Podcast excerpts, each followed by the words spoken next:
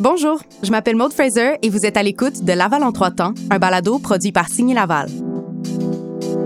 Dans cette nouvelle saison de trois épisodes, on se concentre sur la troisième édition de la Triennale Banlieue, une grande manifestation d'art actuel organisée par la Salle Alfred Pelland de la Maison des Arts de Laval, qui se tiendra du 31 juillet au 30 octobre 2022. Dans son essence, elle s'intéresse par l'art à la banlieue dans une optique d'affirmation, de réflexion et de démystification du statut de banlieusard. Par des rencontres avec ses commissaires et les artistes qui y exposeront leurs œuvres, chaque épisode présentera une partie de la programmation de l'événement à travers trois thèmes vecteurs de créativité et d'identité, le territoire, l'histoire et la communauté.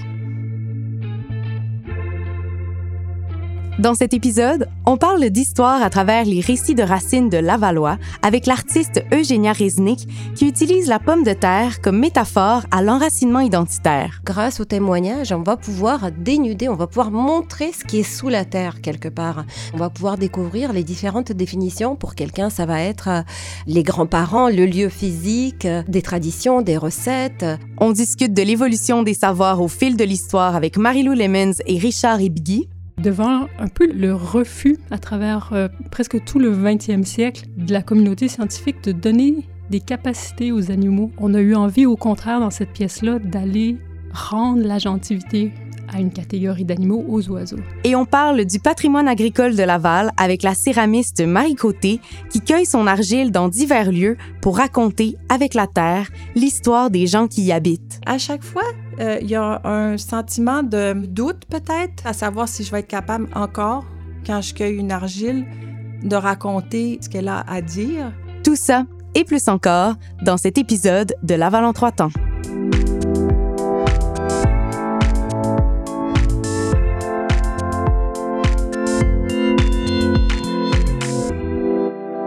À Laval, plus de 28 de la population est issue de l'immigration. Ces gens viennent ici pour s'enraciner dans un nouvel environnement après avoir quitté leur pays d'origine et vécu un certain déracinement. Ayant elle-même immigré au Canada, l'artiste Eugénia Reznik s'intéresse à la signification de l'enracinement. Pour explorer cette relation à son identité et son sentiment d'appartenance à un lieu, elle exploite la métaphore de la pomme de terre. Je m'appelle Eugénia Reznik. Je suis une artiste en art visuel et médiatique. C'est très important pour moi de le dire aujourd'hui. Je suis ukrainienne. J'ai quitté l'Ukraine en 95, arrivée au Canada en 2005.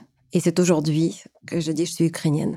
L'œuvre que je vais présenter s'appelle Écouter un chant de racines, avec euh, le mot chant écrit comme chant de pommes de terre. C'est une œuvre qui a plusieurs composantes. La première, ce sont des pommes de terre, donc euh, des plants vivants qui seront plantés devant la Maison des Arts de Laval. Ces plants euh, vont pousser pendant tout l'été jusqu'à la fin de l'automne et seront accompagnés de témoignages des Lavallois et des Lavalloises. Il y aura des bandes sonores pour pouvoir écouter ça et ces témoignages vont porter sur la définition des racines d'une personne. Pour Eugénia, ce légume est porteur d'histoire.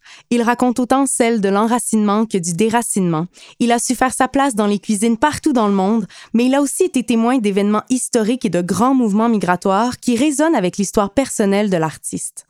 Quand on manque de pommes de terre, ça signifie des événements historiques terrible. Mes grands-parents ont vécu euh, la famine, donc euh, le mort dans les années 30, orchestré par le gouvernement de Staline. Le gouvernement récupérait euh, les vivres des personnes jusqu'à récupérer tout, bien sûr les bêtes, mais le blé aussi et les pommes de terre. Et quand il n'y a plus de pommes de terre, vraiment plus de pommes de terre, c'est qu'il n'y a vraiment plus rien à manger. Ce qu'il faut savoir, c'est que la pomme de terre, c'est un légume qui donne le plus de nourriture au mètre carré. Et donc, quand il n'y a plus de pommes de terre, c'est qu'il n'y a vraiment plus rien à manger. Un autre événement euh, historique qu'on peut citer ici, c'est bien sûr l'exode des Irlandais en 1840. C'est lié à la maladie de la pomme de terre. C'était également à la base de leur nourriture. Et donc, euh, quand la pomme de terre est tombée malade, eh ben, ils sont partis massivement, ce qui fait qu'aujourd'hui, il y a une très, très grande diaspora irlandaise en Amérique du Nord. C'est lié à la maladie de la pomme de terre. La pomme de terre, pour moi, représente aussi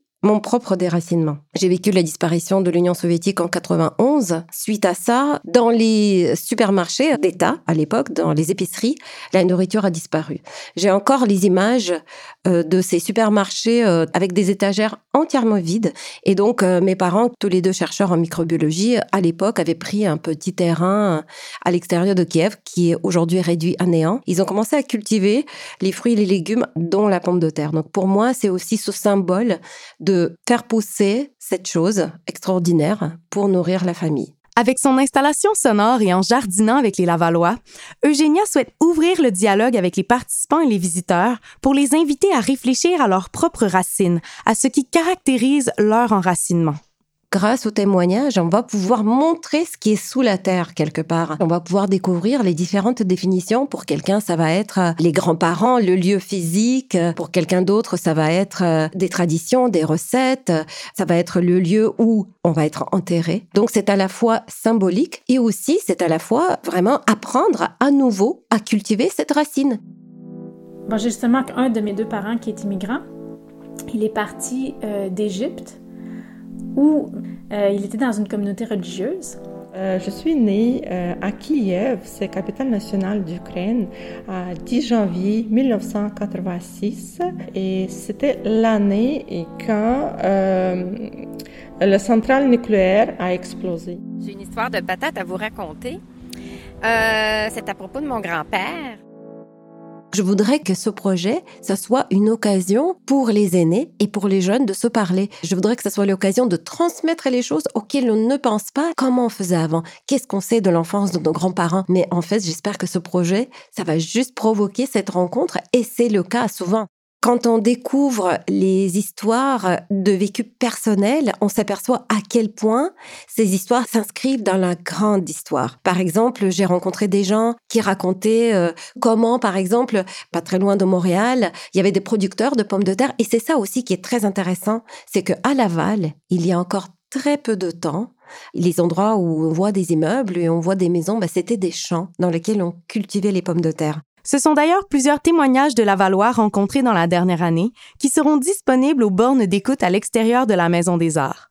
Au fil de ces rencontres, l'artiste a pu observer un type d'enracinement propre à Laval. Je trouve qu'il y a quelque chose de très particulier à Laval. J'ai rencontré des personnes beaucoup, beaucoup, beaucoup issues de l'immigration, souvent qui atterrissaient à Montréal et qui, dans un second temps, se déplaçaient à Laval.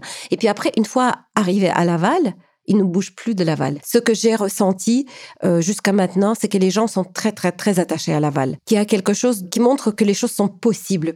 La métaphore de la pomme de terre suit Eugénia dans sa création artistique depuis plusieurs années. Parallèlement à son projet présenté à la Triennale, elle a aussi travaillé sur une œuvre intitulée Une pomme, deux terres, où elle évoquait ses propres racines aux ancrages multiples. Mais lorsque la guerre en Ukraine a éclaté le 24 février 2022, son rapport à ses racines a changé pour moi, ce projet prend une tournure particulière, très très particulière. Aujourd'hui, je n'ai plus de larmes, je ne suis plus capable de pleurer, je reconsidère moi-même ce que c'est mes racines. Je pensais que j'étais née en Ukraine et que je suis euh, complètement cosmopolite et que je peux vivre n'importe où. Euh, je pense qu'aujourd'hui, euh, je n'ai pas encore de réponse, mais la définition de racines, certes, évolue avec le temps. Et aujourd'hui, si on me posait à moi-même cette question-là, je dirais que mes racines, ce sont les tombes de mes grands-parents qui sont enterrés à Tchernigov, une ville qui a été euh, durement bombardée et je ne sais pas si je vais retrouver ces tombes un jour intactes. Donc, euh, je pense à ces tombes-là et je pense vraiment à ces racines-là. L'œuvre d'Eugénia nous invite à réfléchir à nos propres racines et à garder nos souvenirs vivants par l'échange et la parole pour qu'ils perdurent au fil de l'histoire. Dans l'épisode Cohabiter le territoire, on discutait de la place de la science dans cette édition de la Triennale. Son apport permet non seulement de porter un regard complémentaire sur le thème de l'exposition, mais il est aussi le vecteur créatif de certaines œuvres. C'est le cas de Marie-Lou Lemens et Richard Ibgui, un duo d'artistes qui réfléchit à l'histoire des savoirs scientifiques. Je m'appelle Richard Ibgui, je suis un artiste visuel. Bonjour, je suis Marie-Lou Lemens, aussi artiste. À la Triennale banlieue, on va présenter une œuvre qui s'intitule bibliothèque d'outils communautaires pour les oiseaux. Et c'est une œuvre qui prend la forme d'une boîte en bois, un peu comme une cabane en bois, dans laquelle il y a une quantité de petits objets qui sont disposés sur les murs, comme un rangement d'outils. Et au lieu d'être une bibliothèque communautaire d'outils pour les humains, celle-ci est pour les oiseaux. Par exemple, euh, il y a une euh, série d'emballages pour rendre euh, un lit très confortable. Donc, il y a du poil de chat, de chien, des petits brandy. Il y a aussi une catégorie qui s'appelle des jetons pour négocier avec des chats. Donc, il y a par exemple une croquette de bouffe pour chat. Donc, il y a une série d'outils que soit on les a identifiés dans la nature ou il y a des outils qu'on a pu imaginer qui pourraient servir à des oiseaux. Certaines sont sérieuses, certaines sont un peu plus ludiques.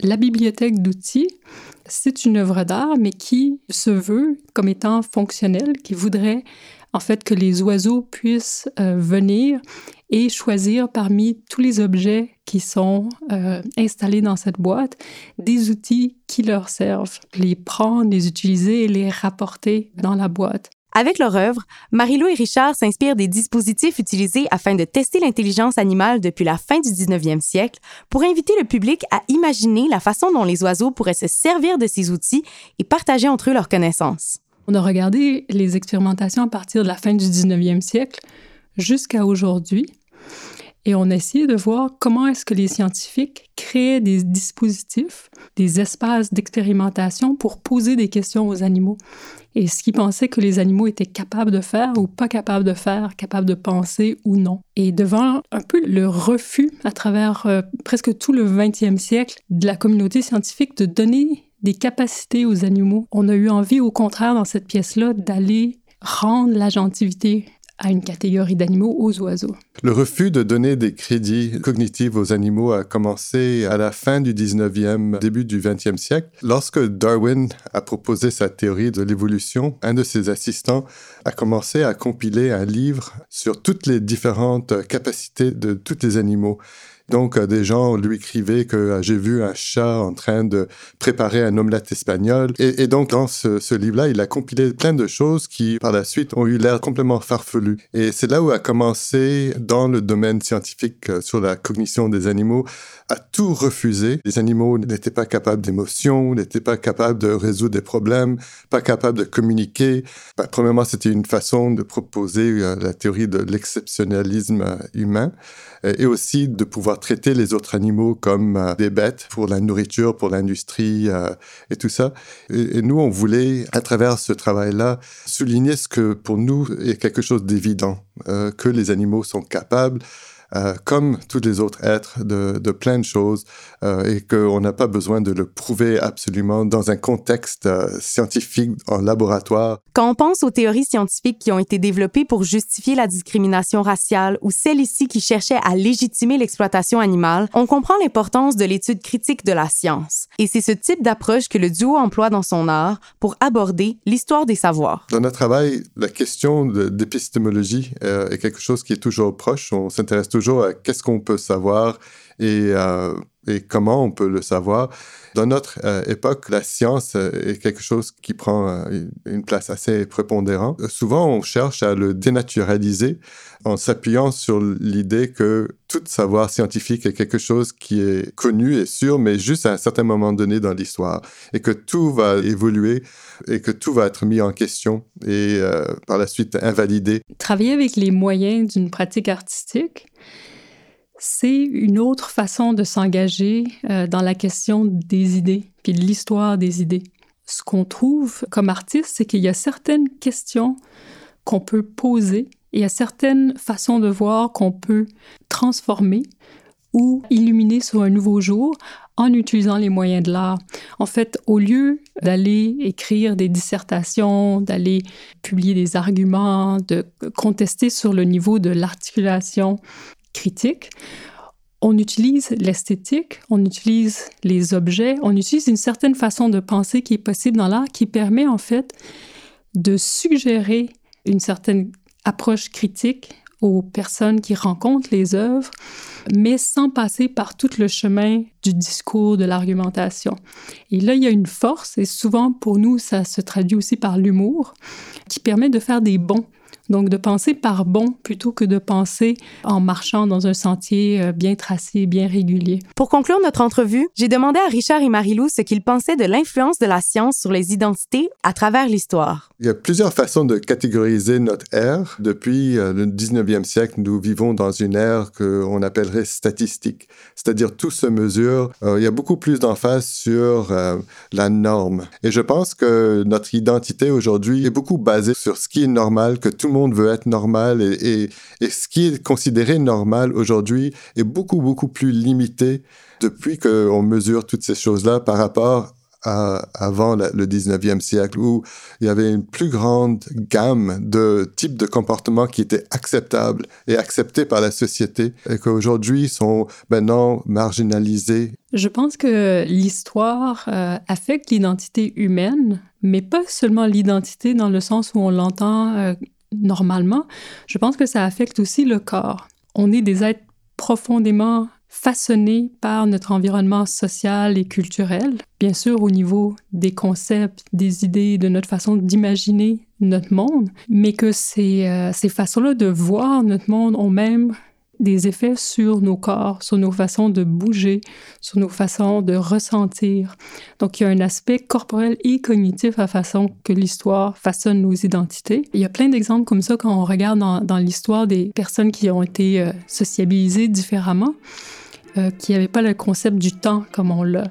Euh, où ils n'avaient pas le concept du, genre masculin et féminin. Donc, je pense qu'on est profondément façonnés euh, au niveau physique et euh, cognitif par notre, notre époque. Dans le cadre de la triennale, l'œuvre de Marie-Lou et Richard sera exposée à la salle Alfred Pellan. Mais éventuellement, le duo espère présenter sa création devant un public d'oiseaux qui pourront, au gré de leur projet de rénovation, emprunter les divers outils disponibles.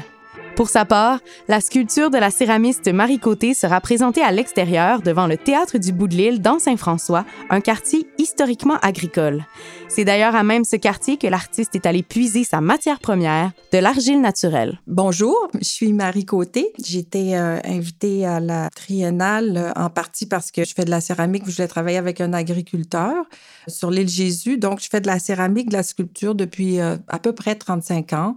Depuis 2011, en fait, c'est le moment où j'ai commencé à accueillir de l'argile en nature, quand j'étais euh, dans l'Arctique. Aujourd'hui, la cueillette en nature fait partie du processus créatif de l'artiste. Elle rencontre les résidents d'un lieu et par les caractéristiques physiques des sols qu'ils habitent, elle découvre leur histoire. Mais cette démarche lui est venue complètement par hasard. Quand j'étais dans l'Arctique, le projet était de faire chanter des chanteuses de gorge dans des bols de porcelaine, mais comme je savais qu'il n'y aurait pas des sessions de chant tous les jours, ben, je me suis promenée sur le territoire. Puis euh, à la deuxième journée de mon arrivée à Inukjuak, je me suis mis deux pieds dans de l'argile sur le bord de la baie du Thon. J'en ai rapporté un peu dans ce qui faisait foi d'atelier. J'ai commencé à travailler avec cette terre-là. Ça m'a permis, quand j'ai commencé à travailler avec l'argile, de dessiner tout simplement avec mes mains et la matière que j'avais cueillie, ça m'a permis de m'harmoniser avec le territoire. L'argile, c'est la couleur de la terre, c'est la texture de la terre. On est dans la toundra, donc c'est une terre qui est très pauvre. Et euh, donc, je pouvais presque rien faire avec cette terre-là, sinon que de dessiner avec. Mais euh, dessiner avec de façon quotidienne, ça m'a permis de saisir de quoi est fait ce territoire-là. Le hasard a fait que le projet initial, c'était vraiment de faire chanter des chanteuses de gorge, ce qui est arrivé. Mais quand j'ai compris de quoi était faite cette terre-là, puis que j'entendais sur place des chanteuses de gorge chanter sur le territoire avec la roche, la toundra, puis des horizons euh, qui sont infinis, j'ai comme saisi à quel point c'était important. La terre, la terre est importante. Et, elle raconte le territoire. Fait que ça, c'est la, première de mes expériences avec des argiles cueillies en nature. Euh, c'était un hasard, mais après ça, c'est c'est plus devenu des hasards parce que c'est quelque chose que j'ai cherché à reproduire. Mais à chaque fois, euh, il y a un sentiment de doute peut-être à savoir si je vais être capable encore, quand je cueille une argile, de raconter ce qu'elle a à dire. C'est pas spontané. Je pense que ça demande beaucoup d'écoute, ça demande beaucoup d'attention, ça demande beaucoup d'observation. Pour la triennale, Marie a entrepris le même processus. Elle a enfilé ses bottes de pluie et a laissé la matière l'entraîner dans son histoire. Au passage, elle a rencontré l'agriculteur Luc Forget qui a donné un tout nouveau sens à son œuvre en création. Je travaillais sur un autre projet avec l'argile que j'ai cueillie en Montérégie. euh, sur une ferme à Saint-Hyacinthe. Je ramène toujours euh, des chaudières. C'est lourd, de l'argile. Je ramène 4-5 chaudières dans mon atelier. Puis j'expérimente avec ce que je peux faire avec, dans le fond. À un moment donné, j'ai ouvert une chaudière, puis il y, a de la végétation qui pousse dedans. C'était très, très beau. C'était fin. Il y avait des petites gouttelettes d'eau qui s'accrochaient au brindilles qui poussaient. Je me suis dit, euh, bon, ben, OK, je suis sur une ferme, euh, il y a de la végétation qui pousse dans mon argile. J'ai juste additionné dans ma tête, euh, peut-être que je pourrais faire un projet avec un agriculteur, mais c'est resté comme ça. J'ai proposé mon projet, mais il y, avait quand même, c'était pas gagné d'avance parce que, un, il fallait que je trouve un agriculteur sur l'île Jésus, sur laquelle terre il y avait de l'argile. Puis, deuxièmement, il fallait que cet agriculteur veuille travailler avec moi. Donc, il y avait comme des, euh, des étapes à franchir avant de soumettre le projet final.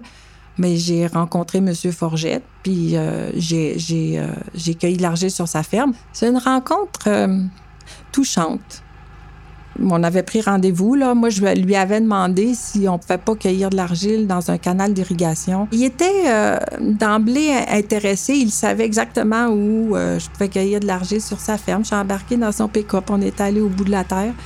je suis descendue dans le creux, puis j'ai ramassé une chaudière. C'est Monsieur Forgette, c'est quelqu'un d'immensément sensible, euh, qui parle pas beaucoup, mais quelqu'un qui rentre en contact facilement avec les gens, mais dans, une sorte de, de rencontre sensible. Je ne sais pas comment l'expliquer. On a parlé un petit peu de terre. Évidemment, je pense que c'est par cette sensibilité à la terre qu'on s'est rencontrés sans vraiment se le dire. Cette connexion-là a été spontanée. Puis il m'a offert un livre qui sont les mémoires de son père qui ont été écrites par sa belle-sœur. Il m'a dit, si vous voulez lire, vous allez savoir qui je suis, quelles sont mes valeurs, d'où je viens. Puis comme ça, spontanément, il dit, euh, si vous acceptez, ma famille et moi aimeraient ça que vous fassiez une œuvre en hommage à mon père. Êtes une demi-heure qu'on se connaissait.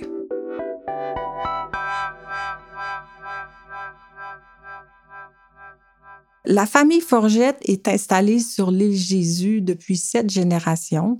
Dans le livre, c'est mentionné que les premiers Forgettes d'Épathie se sont installés en 1700.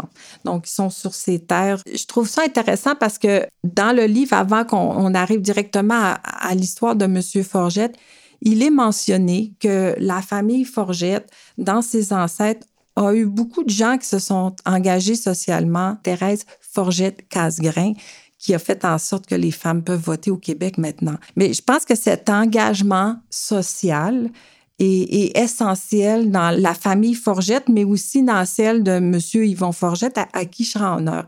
C'est un, pionnier. Euh, dans les années 50, M. Forgette, euh, qui, occupait des terres sur l'île Jésus, dans la paroisse Saint-François de Sales, recevait beaucoup d'offres euh, d'entrepreneurs. Il a ensuite refusé des offres de compagnies pharmaceutiques et chimiques dans les années 70 qui voulaient enfouir des produits chimiques sous sa table. Évidemment, ça, des détruisait une partie des terres agricoles euh, où on allait construire après ça des maisons.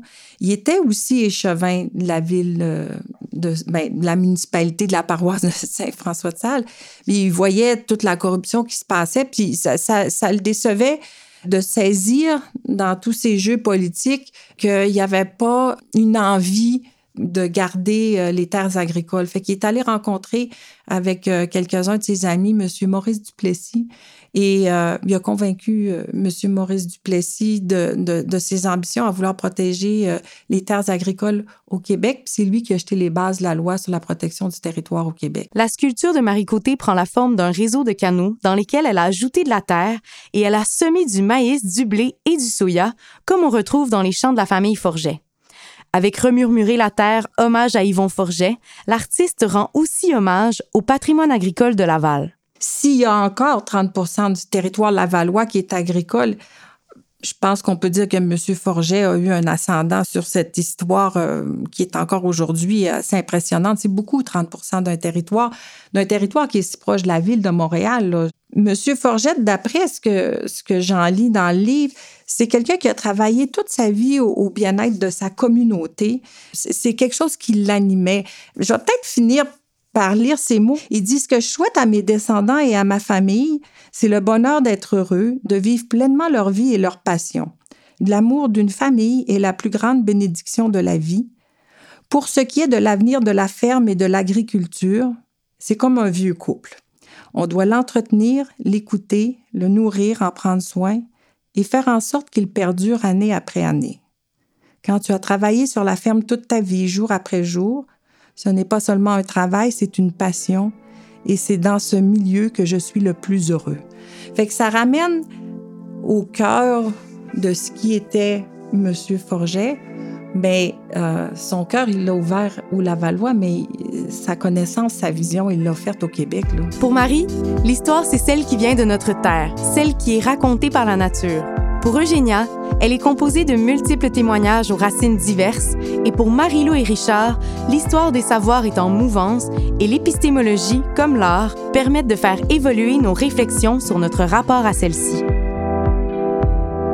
Vous pouvez prendre part à cette troisième édition de la Triennale banlieue du 31 juillet au 30 octobre 2022 à Laval. Pour découvrir tous nos épisodes, abonnez-vous à notre balado sur votre application d'écoute préférée ou visitez notre site web signelaval.com.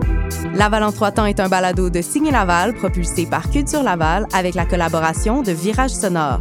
L'équipe est composée de Maud Fraser à l'animation et à la recherche et de Virage Sonore à la réalisation, à la prise de son, à la musique et au montage.